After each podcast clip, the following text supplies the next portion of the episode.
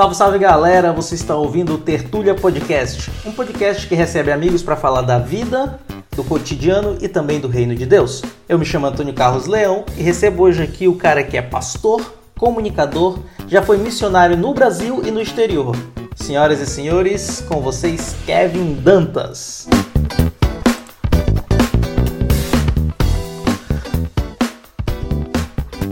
E aí, beleza? Beleza, cara. Obrigado por estar participando aqui com a gente desse episódio do nosso Prazer podcast, Tertúlia Podcast. Você sabe o que é tertúlia? Não, manda aí. Cara, tertúlia é um encontro de amigos que se reúnem ocasionalmente ou frequentemente para discutir temas aleatórios. Ah, entendi. Massa, massa. Foi Vou usar por isso pra tudo agora. Cara, na verdade, esse, esse nome Tertúlia me acompanha já tem quase 10 anos. Foi num, num pequeno, um pequeno grupo que eu participava em Manaus, quando eu morava em Manaus. E aí, ter- aí a gente escolheu esse nome, alguém sugeriu, achei legal. Aí eu fui pra faculdade, aí lá eu cuidava de uns pequenos grupos lá. E que, qual é o nome do pequeno grupo? É o Tertúlia, né? Aí agora surgiu. Massa, tava- massa. Quando eu surgi com a ideia do podcast, eu, caramba, qual o nome e tal. Aí me veio Tertúlia na mente. Falei, cara, vai ser esse. Massa, mano. massa, massa. E, Um e- baita ideia. e tem, assim, eu dei uma pesquisada no, no- nos aplicativos, nas plataformas de podcast. Tem vários ap- é, podcasts com o nome Tertúlia, mas em, em castelhano, em espanhol, né? La, La Tertúlia, ou Tertuliando com Fulano e tal. Mas em português não tinha ainda. Eu falei, pô, vai ser o primeiro, então. Ah, entendi. Entendeu? Ah, então tá bom. Então tá bom, então tá ótimo. Cara, mas olha, é obrigado. Que, é que por ter nem o. De não, eu, cara, eu que agradeço. Brother, mas eu vou começar falando. pro- Tinha uma parada que eu. Eu te admiro pra caramba por uma coisa que você fez, assim, que eu tinha muita vontade de fazer, mas pouca coragem. Na verdade, coragem zero, zero, assim. que é trancar a faculdade e me aventurar no, no mundo aí e tal. E tu passou dois anos nisso, né? Você trancou a faculdade por dois anos Foi e aí dois anos. viajou a parte Sim. do mundo aí como missionário, né, mano? Conta pra mim como foi isso. Tá. Primeiro, primeiro que assim, você falou que não tem coragem, não, não teve coragem de fazer isso, né? Não, não que eu tive. fui corajoso. Na verdade, é, a princípio não foi nem coragem no meu caso. A princípio, no meu caso, foi medo mesmo. Porque eu ia formar muito novo. Eu estava já no terceiro ano de teologia. Eu estava com 20 anos. Nossa, mano, o que eu acontece saí- com vocês, cara? Um dia desse Eu eu, comecei com o. Herbert. Eu comecei com o Herbert, o Herbert com 19 anos era pastor. Tu com 20 tava no terceiro de teologia. Cara, o que acontece com Tava vocês? indo pro mano? quarto já, tava indo pro quarto. E eu, eu, eu saí do ensino médio, já fui pra. E eu estudei no internato já antes, né?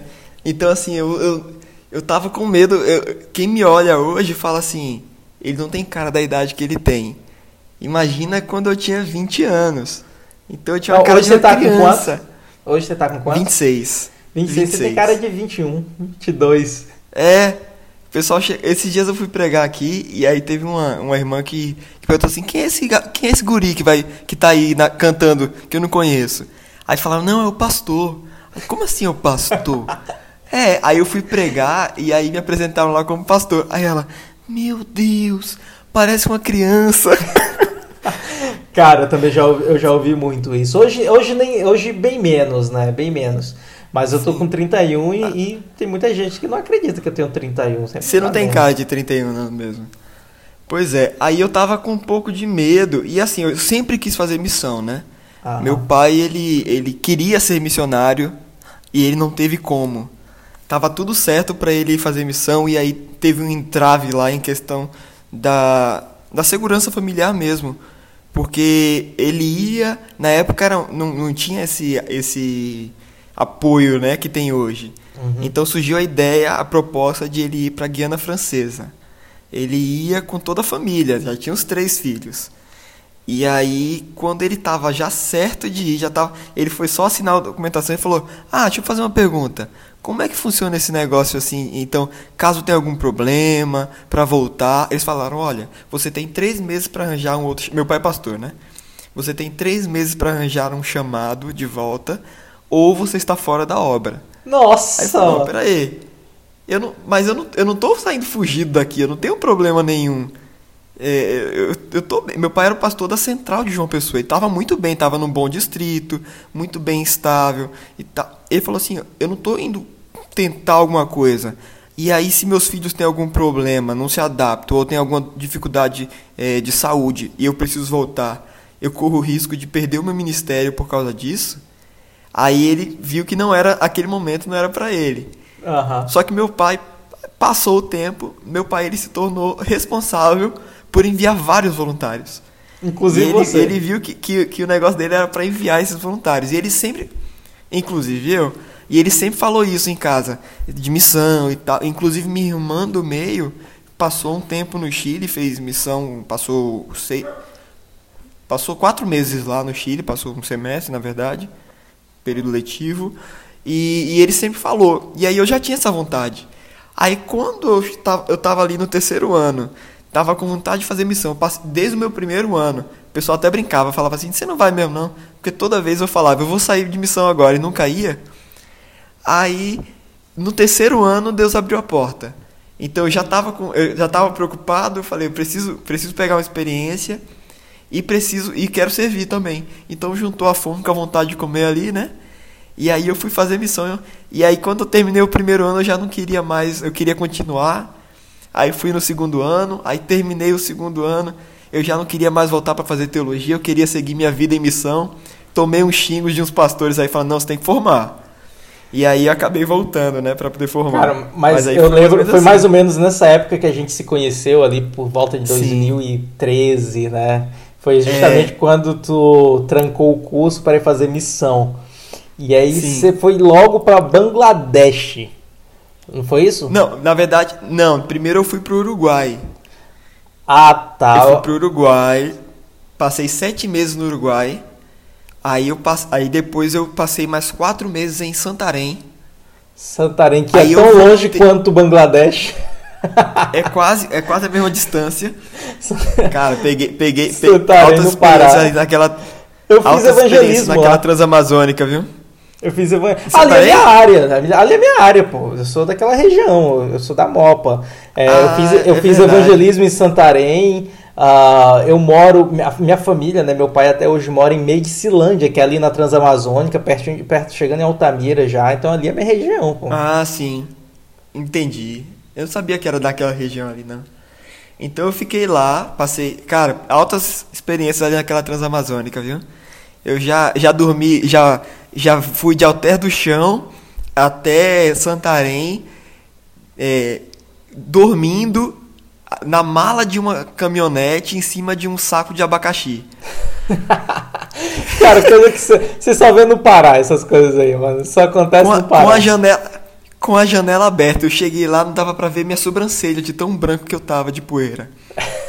Mas aí aí eu saí de lá já na proposta de ir pra Bangladesh. Na verdade, terminou o, o, o projeto lá, eu tava tava tudo encaminhando pra ir pra Zâmbia.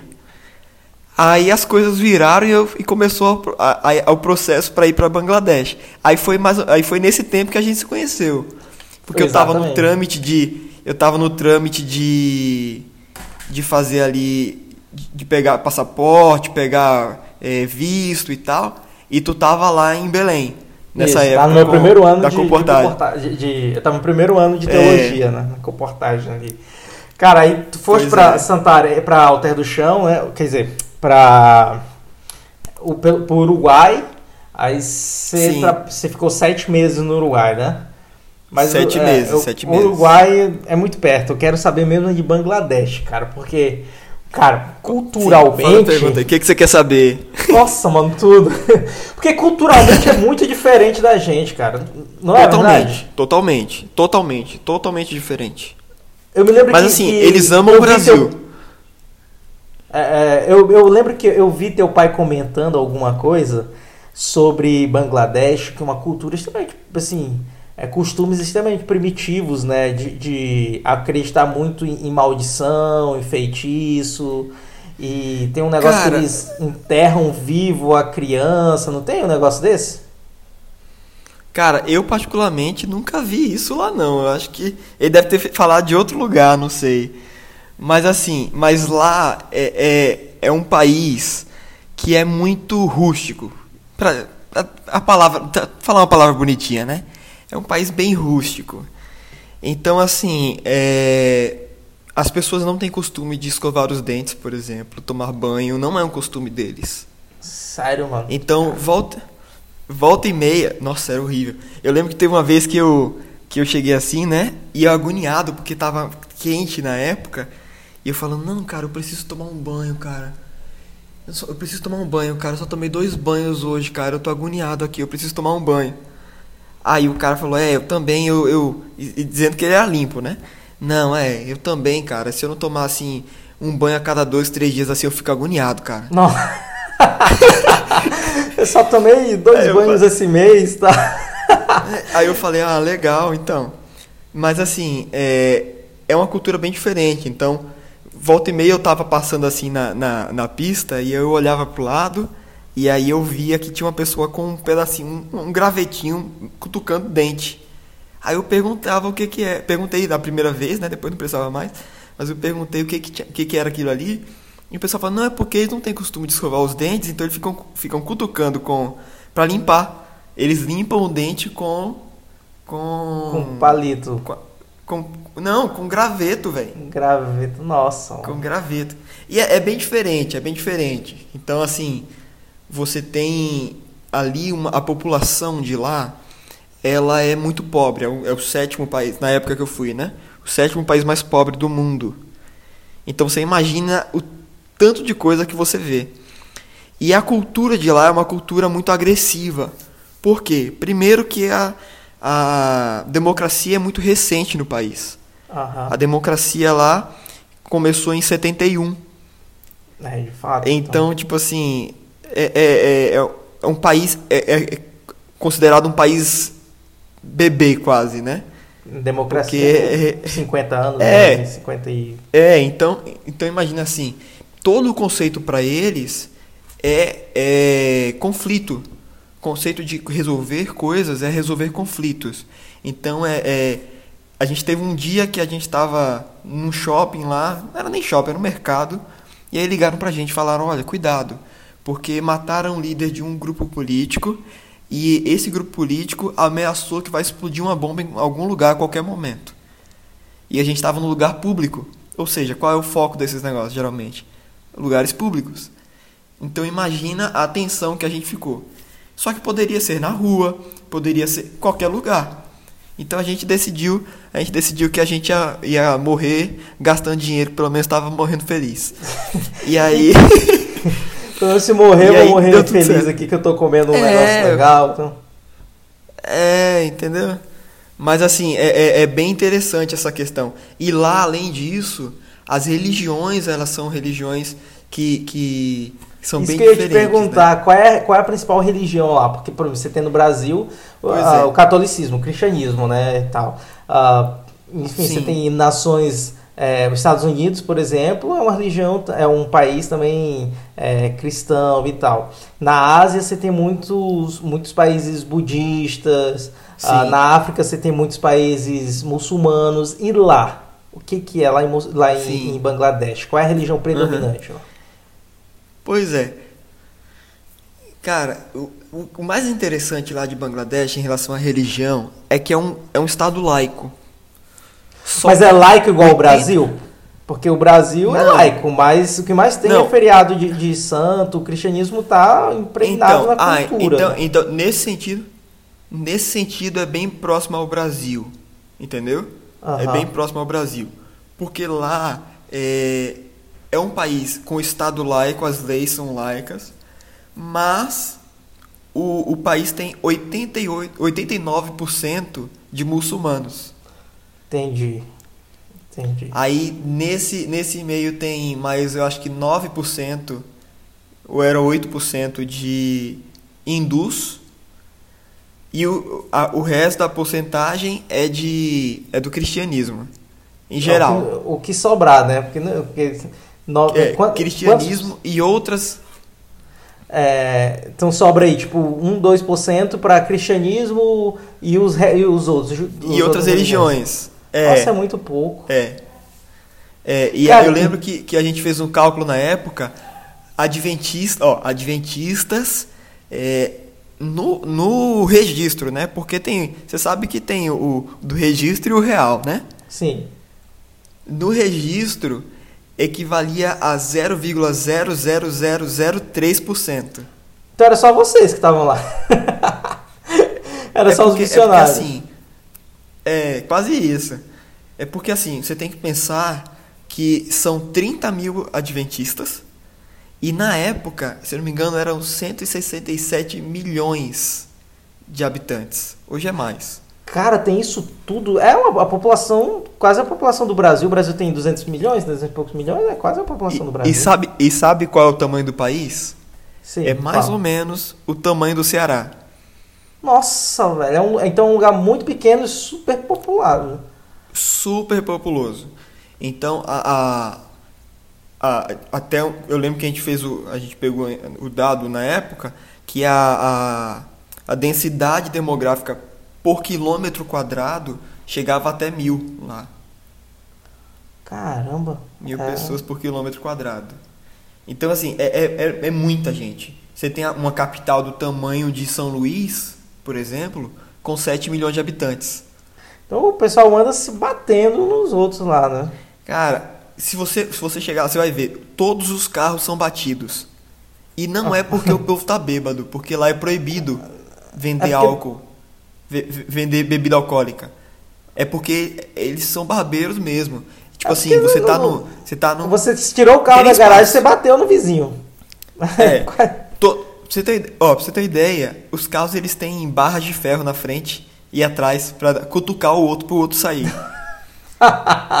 eu lembro, eu lembro que lá tem uma, lá tem uma tipo uma, uma scooter, só que ela é fechada. Parece uma gaiola e tem um scooter assim, a gás natural, se chama de CNG. E aí a gente entrava assim, cara, parecia uma sardinha. Eu sou assim, eles a média de altura lá do país é, é assim, 1,75, entendeu? Do homem. Então, eu tenho 1,85. Eu sou eu tipo, eu sobressaía de altura. Só de perna tem um metro. Então imagina naquele negocinho assim, apertado, cara. Eu parecia uma sardinha naquele naquele naquele carrinho. E aí eu entrei uma vez e a gente ia para um lugar que era assim, como se fosse duas duas ou três quadras voltando tinha, ele pegava um caminho e pegava um. O cara pegou essas duas, três quadras na contramão. E não é, e não é aquela avenida 3 horas da manhã, é a avenida 6 horas da tarde, sabe? de cheia pico. de carro. É, e o cara só pem, pem, pem, pem, pem, buzinando, meu amigo. E ia na contramão e falava, pronto, é agora que eu morro, é agora que eu morro, é agora que eu morro. E o cara. e não tem essa. O país, cara, o país tem três semáforos. É, sério mesmo?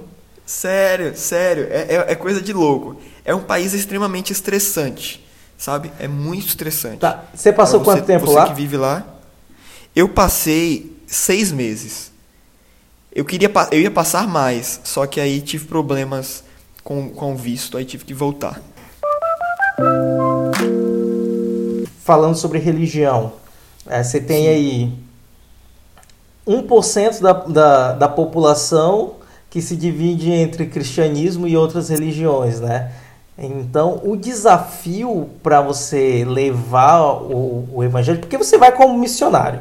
E como missionário, Sim. você ali vai mascarar com alguma, alguma atividade social, mas o objetivo é, é pregar o evangelho, né? Então, eu imagino que é um desafio, assim, gigantesco, extremamente difícil, e quase impossível, porque eu, eu, eu, imagino que tem, tem pessoas lá que nunca nem ouviu falar do nome de Cristo, por exemplo. É essa Muitas. a realidade? É muita, muita gente. Nunca ouviu falar de Jesus.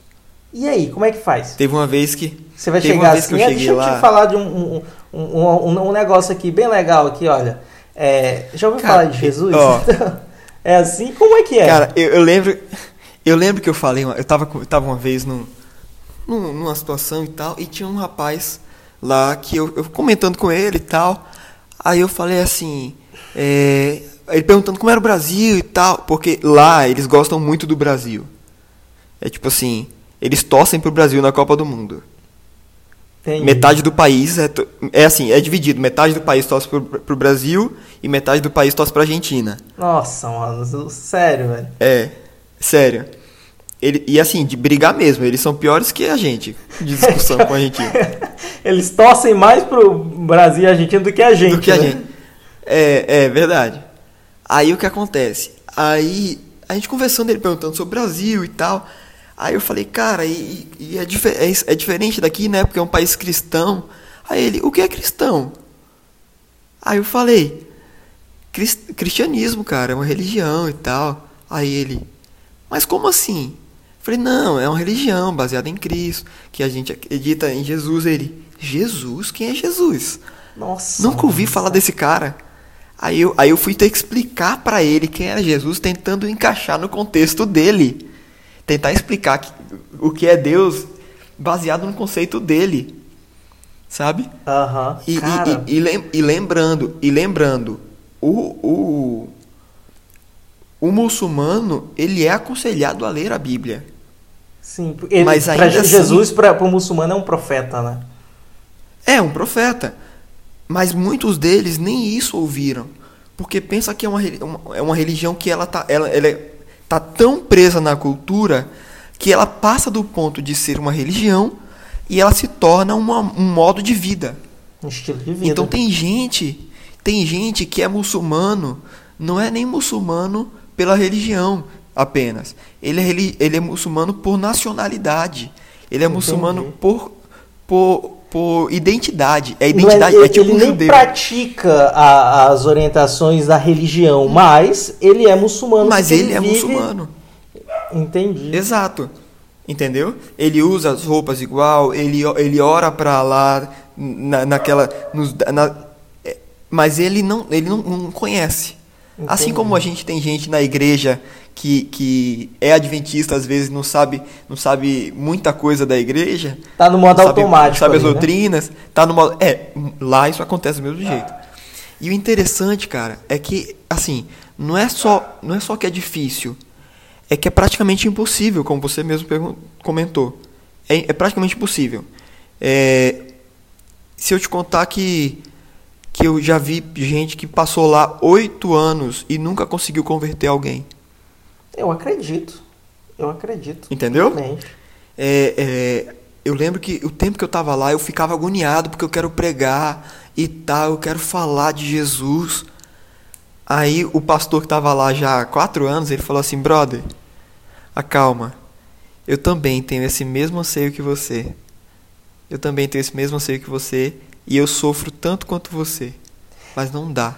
Bangladesh tá dentro do, da janela 1040? Tá dentro da janela 1040. É, que a janela 1040, pra, se alguém não sabe, que estiver ouvindo, é a área ali que é a área de mais difícil acesso do evangelho, não é isso? Da penetração do evangelho. Sim. Da janela 1040.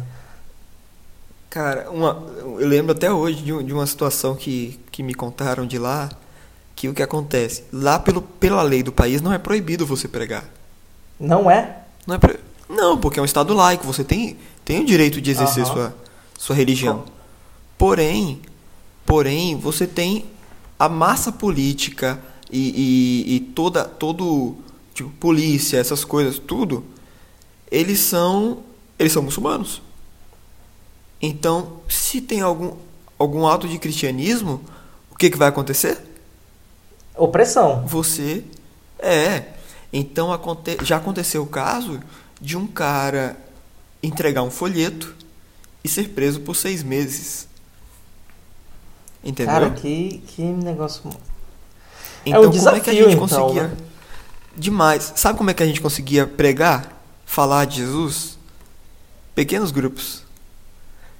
A gente, o pastor lá abriu um pequeno grupo e ele tinha uma pessoa muçulmana no PG, que foi a única que aceitou ir. Era um senhor super gente boa, simpático, e tal. Ele ia para casa do pastor. E aí a gente tinha o, o tinha o pequeno grupo lá e tal. Era, era bem legal, bem legal mesmo. Aí o pastor estudou com ele tudo. Ele ficou fascinado pela pessoa de Jesus, o que que era e tal. Aí ele chegou, aí o pastor falou assim, aí o pastor falou sobre batismo.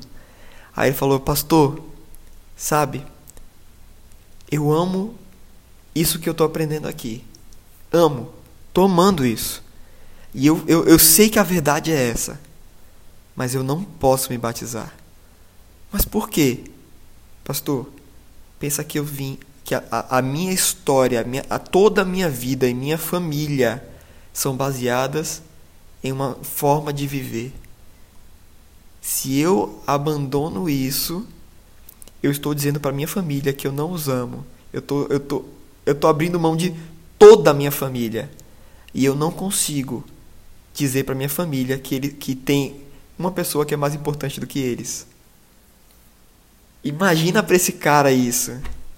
Cara, é, foi, assim, imagina imagina para ele quão frustrante, frustrante foi para ele é, aprender tudo isso e de, manifestar o desejo pelo batismo, mas por uma questão familiar não poder. Imagina também como foi frustrante pro pastor, entendeu? Que o pastor já tá lá há quatro Sim. anos, doido para batizar Sim. alguém, e aí quando ele vê a oportunidade, cara, não vou. Nossa, mano. Cara, eu lembro, eu lembro de uma vez que a gente tava assistindo aqui um webinar e aí teve um cara que ele comentou uma história que o cara foi lá, deu estudo e o cara aceitou e falou que queria batizar.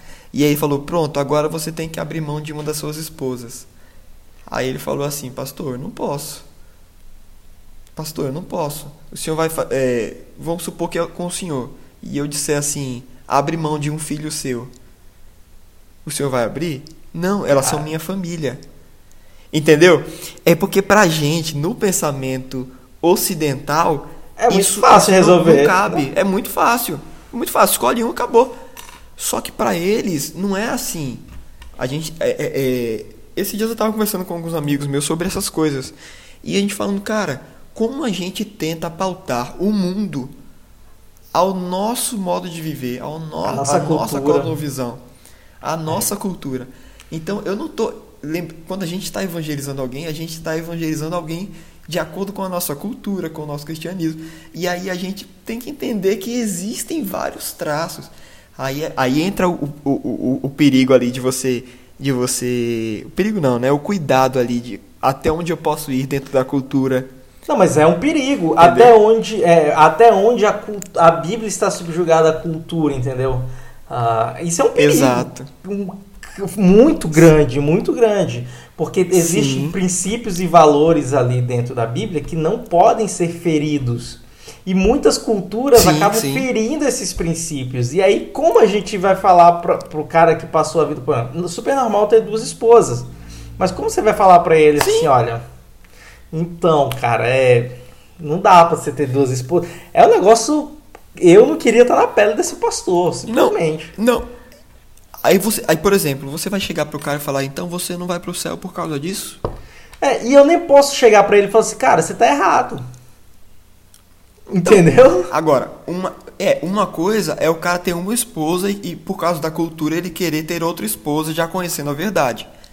Agora você vai pegar um cara que já tem aquelas esposas, que ele, ele cuida delas, ele ama as esposas, ele, ele é, faz parte da família dele. Você falar agora você para de um e abandona. Ou se você pega na cultura, é muito pior ele abandonar aquela esposa do que ele ter duas esposas. Exatamente. Porque quando ele abandona aquela esposa, aquela esposa não vai ter para onde ir, a família não recebe de volta, ela praticamente ela corre risco de ser morta. Sim. Então, se, até trazendo para nossa cultura, é mais é desumano isso. É mais é mais humano ele manter as duas esposas do que ele separar de uma delas. Exato. Entendeu? Cara, é, é muito isso. E eu imagino que isso deve ser um problema recorrente, comum lá para os missionários de lá, né? Ah, e cara, eu particularmente não tive nenhum problema em Bangladesh. Vi algumas coisas que me assustaram? Vi. E, e às vezes, até hoje, eu, eu, de vez em quando eu acordo assustado. Você já é, comentou de comigo De vez em quando eu acordo meio assustado. Cara, é, é, é, são coisas que não saem da cabeça, assim. Não saem. Não saem. Mas quando você para para pensar, é, eu não passei por metade do que alguns amigos meus passaram, entendeu? Eu tenho um amigo que teve febre, é, teve febre tifoide, não é, malária, teve, é, eu acho que é tifoide, né, que chama? Cara, não sei, eu sei que malária é o que mais tem aqui na minha região. Então, ele teve malária. Deixa eu ver aqui qual é o nome. Tifoidia. Febre tifoide, é febre tifoide mesmo. Ele teve, ele, o cara chegou lá com um mês ele teve essa doença e aí ele tinha duas opções: ou voltava para o Brasil ou ficava sabendo que ele tinha muita chance de morrer. Nossa, mano, eu voltava fácil. E sabe qual foi? E sabe e sabe qual foi o pensamento dele? Ele não estava frustrado porque ele não estava preocupado porque ele ia morrer. Ele não estava com medo de morrer. Ele só estava frustrado porque ele poderia ter que voltar para o Brasil e não, não conseguir desempenhar o que ele tinha ido fazer. Cara, tem, gente que tem o, o, o senso de missão assim muito mais aflorado do que outros. É, eu, por exemplo. Mas eu vou te falar uma coisa. Eu... Você, você fala isso porque você não foi. Sério, cara. Você Mas fala, assim, cara, é uma coisa que eu sei que é importante, cara. Eu sei que é importante. Por exemplo, semana passada eu conversei com o Leander, né, que fez missão no Iraque. Uh, agora eu tô conversando com você. Tem um amigo meu que é o Thiago, que fez missão no Benin, na África. Eu admiro sim, sim. muito, eu admiro muito, mas eu acho que não é o meu perfil, cara. Eu acho que eu não conseguiria desenvolver um bom trabalho, porque por vários. Eu tenho muita barreira, principalmente com o idioma, né? Você tá falando aí que conversava tudo isso, você, você se comunicava lá em inglês, não era isso? Sim. E um pois pouquinho é, de banda, então... eu, eu, eu, estudei na época. Qual é o idioma lá?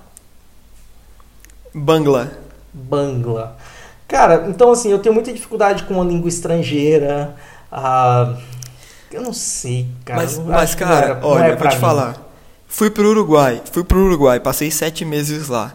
Teve gente que foi para o Uruguai, desempenhou o trabalho que tinha que desempenhar e voltou sem falar espanhol. Até hoje não fala. Não fala um, um buenos dias, não fala. Ah, mas espanhol e português você se entende aí, você manda um, um bromejo, não, mas, pra... mas você tá entendendo, mas você tá entendendo que, que tem essas questões? Aham, tem, tem gente que não tem facilidade com língua e foi para Bangladesh, estava sofrendo lá no início, mas se virou. Cara, é, é, é o que eu falo é, fazer missão, fazer missão é um negócio que você só tem a dimensão do que é quando você vive. Porque existe o fator de admirar, existe admiração Esse eu e tenho, existe paixão. É, aí eu não sei. Admiração, admiração todo mundo tem. Eu tinha admiração, você tem admiração. Todo lugar que eu vou, o pessoal fala assim: "Ah, eu tenho muita admiração".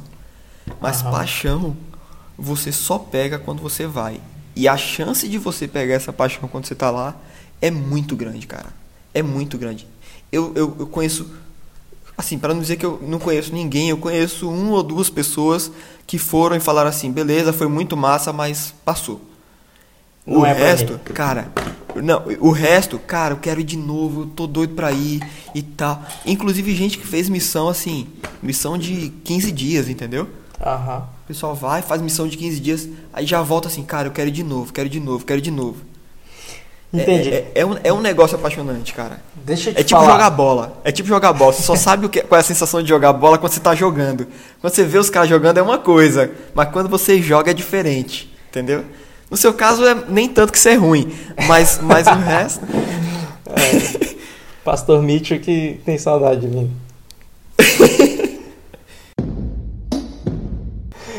E, e, Kevin, me diz uma coisa. A gente comentou agora que em países como, é, como o, o, a Bangladesh, que a população majoritariamente é muçulmana e tal, tem a questão de, é, embora não seja proibido por lei, mas é prática de, de proibir a pregação do evangelho, do cristianismo e tal. Então, assim, os, os missionários eles vão com, com a missão camuflada, né? Ele tem é, assim, para as autoridades uma atividade, uma atividade sim. que eles vão realizar e por sim, trás dessa sim. atividade vai introduzindo o cristianismo ali aos poucos, né? O que que É um vocês faziam a gente lá? vai como voluntários, né? como voluntário, né? O que, que vocês faziam lá? Porque é, eu, assim, eu imagino que a área humanitária lá deve ser um- uma boa, uma boa estratégia, né? Porque eu acho que questão de, de saneamento básico, é, IDH deve ser bem precário lá, né? Vocês iam com essa, com esse desculpa, com esse disfarce de trabalhar com, com causas humanitárias ou era outra coisa que vocês faziam? Sim, então, eu fui pela ADRA, né? Fui pela ADRA. ADRA. A ADRA lá é uma agência muito respeitada. Lá em Bangladesh, a ADRA ela tem ela só só tem menos espaço dentro do país. Não é que não é nem que tem menos, tipo assim, só tem duas é, duas agências humanitárias que tem que tem tanto a- tanto atuação quanto a ADRA lá em Bangladesh Aham. que é a World Vision, que é uma é cristã, só que ela não não não é, tem uma denominação, são várias pessoas de várias denominações que cuidam, a Sim. World Vision e a Cruz Vermelha. São as duas únicas que têm mais atuação que a ADRA. Ah, Entendi. Então, assim, é, a ADRA ela tem muita atuação lá. E aí a gente foi. é, a ADRA ela trabalha com cinco frentes lá, pelo menos na minha época era assim. Hoje ainda acrescentaram a questão dos refugiados. Lembrando que é, Bangladesh fica do lado do Myanmar. E o Myanmar está em guerra civil há quase 60 anos. E aí eles vier, é, os refugiados vieram para Bangladesh. Entendi. Então a população já era grande e aumentou. Tá aumentando. Tem- você, tem, você tem campos de refugiados lá. É, inclusive, com a questão do Covid, lá tá um, tá um absurdo. O mundo inteiro estava falando disso recentemente, porque, porque lá começou, meu amigo, já era. Muita É, gente e- junta. Eu imagino que, que a, a disseminação do vírus lá Sim, foi é um terrível, negócio foi terrível absurdo, porque o pessoal Absurdo, anda, absurdo. anda se, se batendo nos outros lá e tanta se gente esbarrando. que tem. É. Pois é. Aí o que acontece? Eles.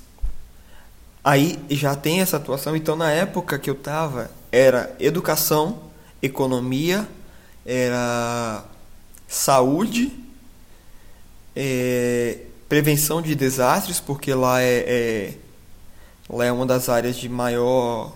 é, acho que era, na época era o sexto, né? É porque tudo, toda a minha referência é da época que eu fui, né? 2014. Não, 2015. Então, é, era o sexto país com maior, maior índice de desastres naturais. Então a gente tinha uma média de 1,6 ciclones por ano Caramba. né? É, então, é questão de coisinha de desastres e de agricultura também. Então, eram os, os, os projetos. Então, eram 11 projetos voltados para essas frentes. Então, na, de economia, também era de empoderamento da mulher, porque lá a cultura ela não, não permite muito espaço para a mulher. O Então, Islã, o Islã no geral, né? elas. Exato, isso mesmo.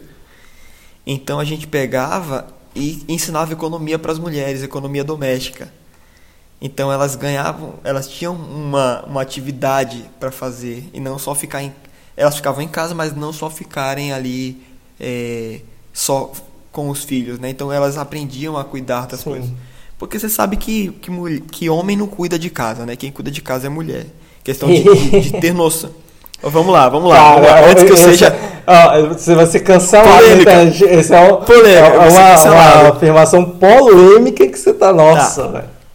Antes que eu seja cancelado, deixa eu explicar o que eu falei. Você sabe favor. que, que, que na cultura, numa cultura machista, o homem, ele não está preocupado em nada com a casa. Ele está preocupado com ele, com o prazer dele. Então ele vai sair, vai comer, vai fazer alguma coisa, vai, vai Ah, gastar então, dinheiro. O homem gasta Você dinheiro. tá fora. falando que isso não acontece no Brasil. Isso é lá em Bangladesh, na cultura é, islâmica. Tá, entendi. Tudo bem, gente. Ok. Não vamos cancelar o Aí, Kevin. Por favor. Mas se vocês quiserem cancelar o Kevin, vai lá no Instagram, Kevin Dantas. Você vai encontrar ele lá. Vamos me cancelar, todos contra o Kevin. Aí, aí a mulher, ela tá em casa, lá, né, no caso, em Bangladesh, ela está em casa. Então, ela tem essa visão do que precisa para casa. Então a gente trabalhava ali ensinando para elas como ter essa questão de economia, cuidar da casa. Elas levavam sempre um, um, dinheirinho e juntavam, faziam tipo uma poupança. No final do ano elas pegavam, retiravam esse dinheiro e compravam alguma coisa para casa. Então compravam uma cabra, compravam um móvel, compravam alguma coisa para casa deles. Isso era muito legal.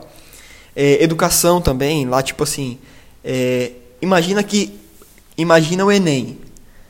Agora imagina que para você poder entrar na escola pública, estudar na escola pública, você precisa fazer o Enem. Você sendo criança, você assim, para começar a estudar, você precisa fazer o Enem para poder entrar na escola pública. Porque não tem escola pra, suficiente para todo mundo. O governo então, é não pode vai... oferecer para todo mundo, então ele seleciona quem vai entrar. É, só entra quem passar na prova. Então eu imagino que e o é que analfabetismo lá é grande, né? Ah, absurdo, absurdo, absurdo. É, é, é, fora de série, é fora de série. Então imagina que você tem que fazer uma prova para poder estudar, só que você nunca estudou. Você não sabe Como é que, é você vai passar na prova? É. Então o que, que acontece? A Adra ela tem um projeto de educação que ela pega essas crianças e ela dá aula. Um pré-vestibular. É um pré-vestibular do ensino fundamental. Nossa, que viagem. E aí, cara. as crianças, as, todo ano a Adra consegue botar pelo menos umas cinco crianças para estudar. Isso é maravilhoso. Claro, isso, e é, pensa que isso é no país é inteiro. Maravilhoso. No país inteiro. Cara, mas, é maravilhoso. Você vai de 5 em 5 crianças, né? A Adra já, já Cara, proporcionou educação é para muita muitos, né? gente, né? velho. É muita gente. E assim, é, culturalmente para eles, você estar sentado no chão é normal.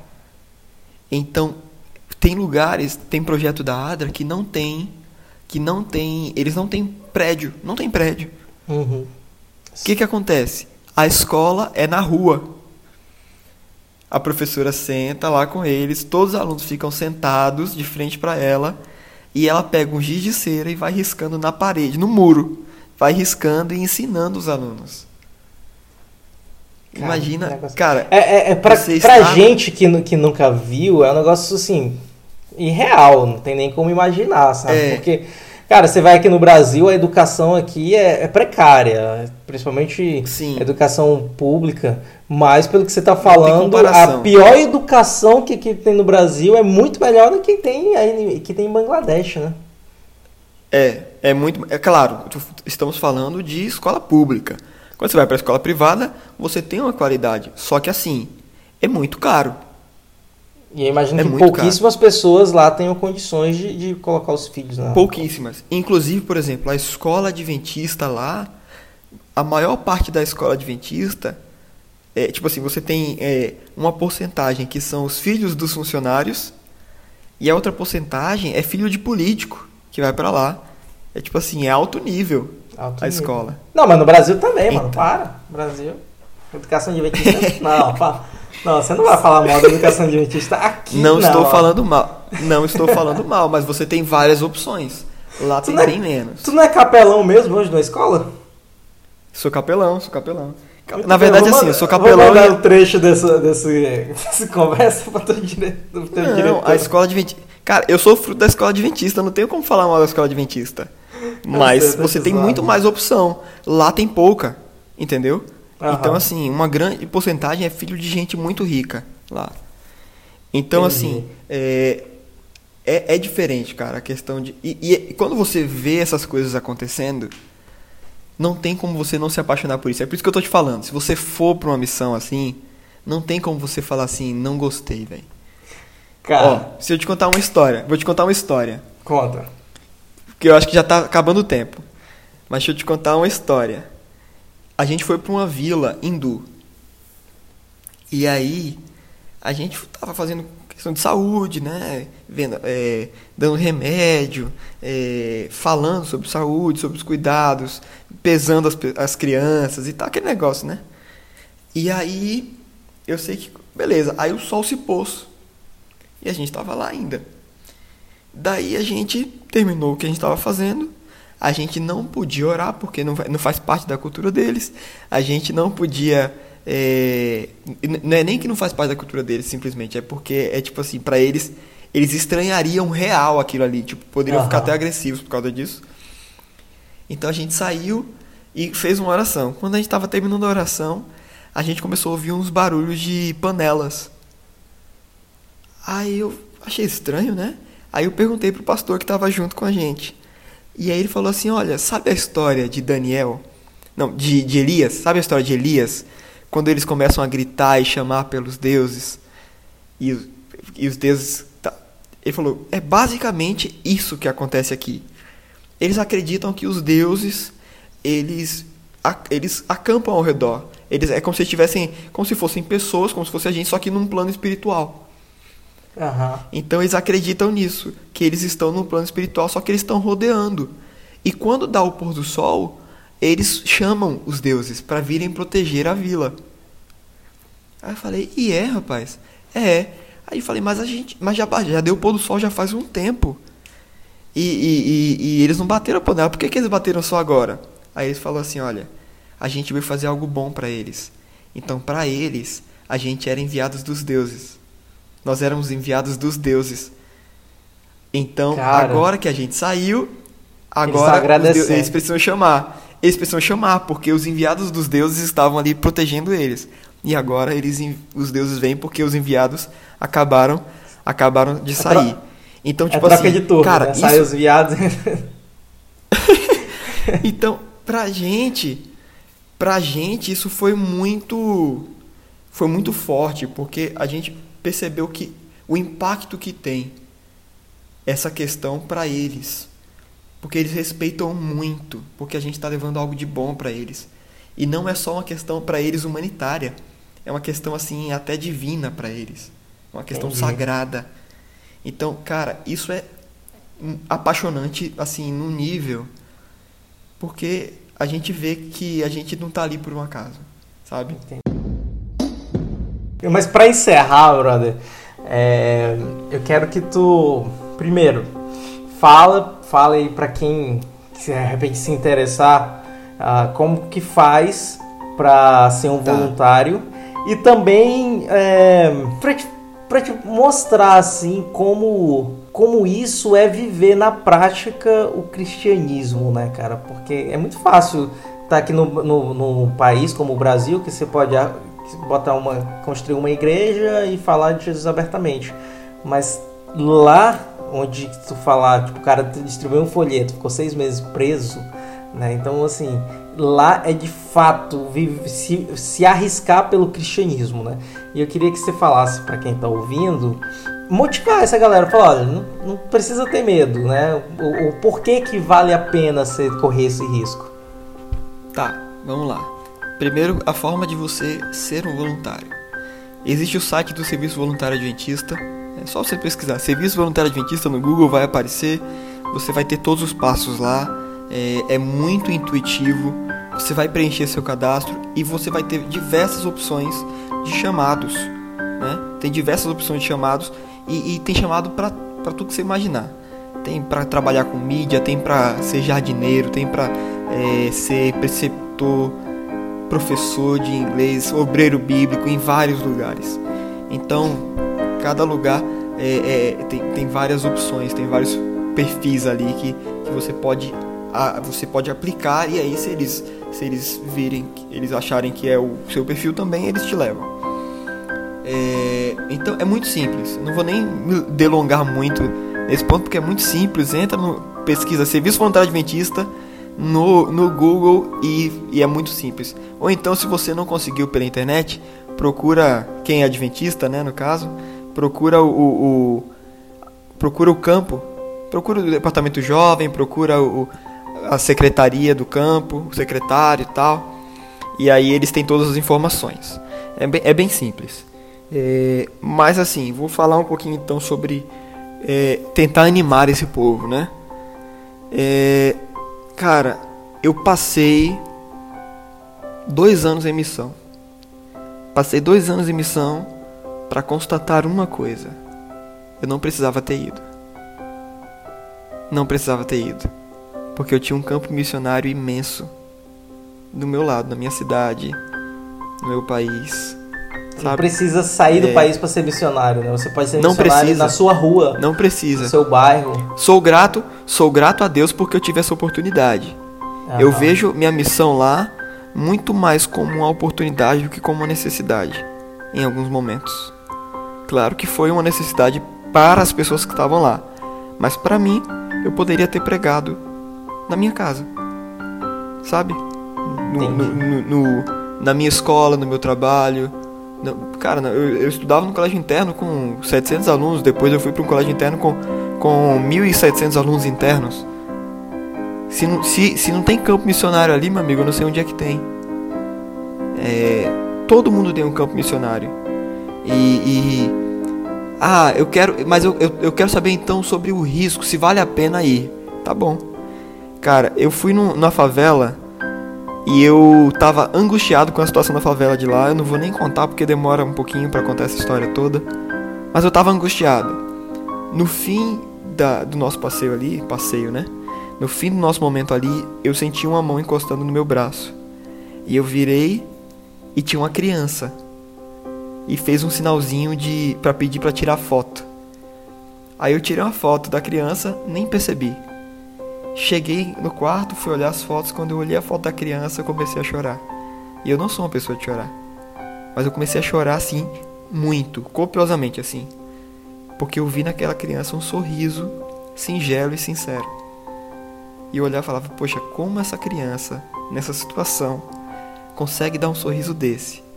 e eu tô reclamando porque eu não tomei três banhos no dia. Quando, quando você vai numa situação dessa, quando você vai num lugar desses, não só no Uruguai, não só em Bangladesh, no Uruguai também já aconteceu, em Santarém, cara.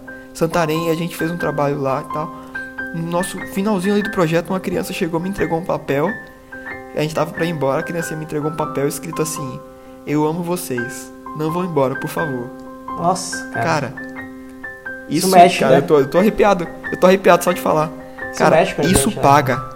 Faz valer isso a paga qualquer qualquer risco que você corre, qualquer qualquer sofrimento que você teve ali. Poxa, eu chorava de vez em quando eu chorava. Eu, eu pegava meu violão, ia, ia fazer meu culto das quatro da manhã até sete e chorando, porque eu sentia falta da minha família.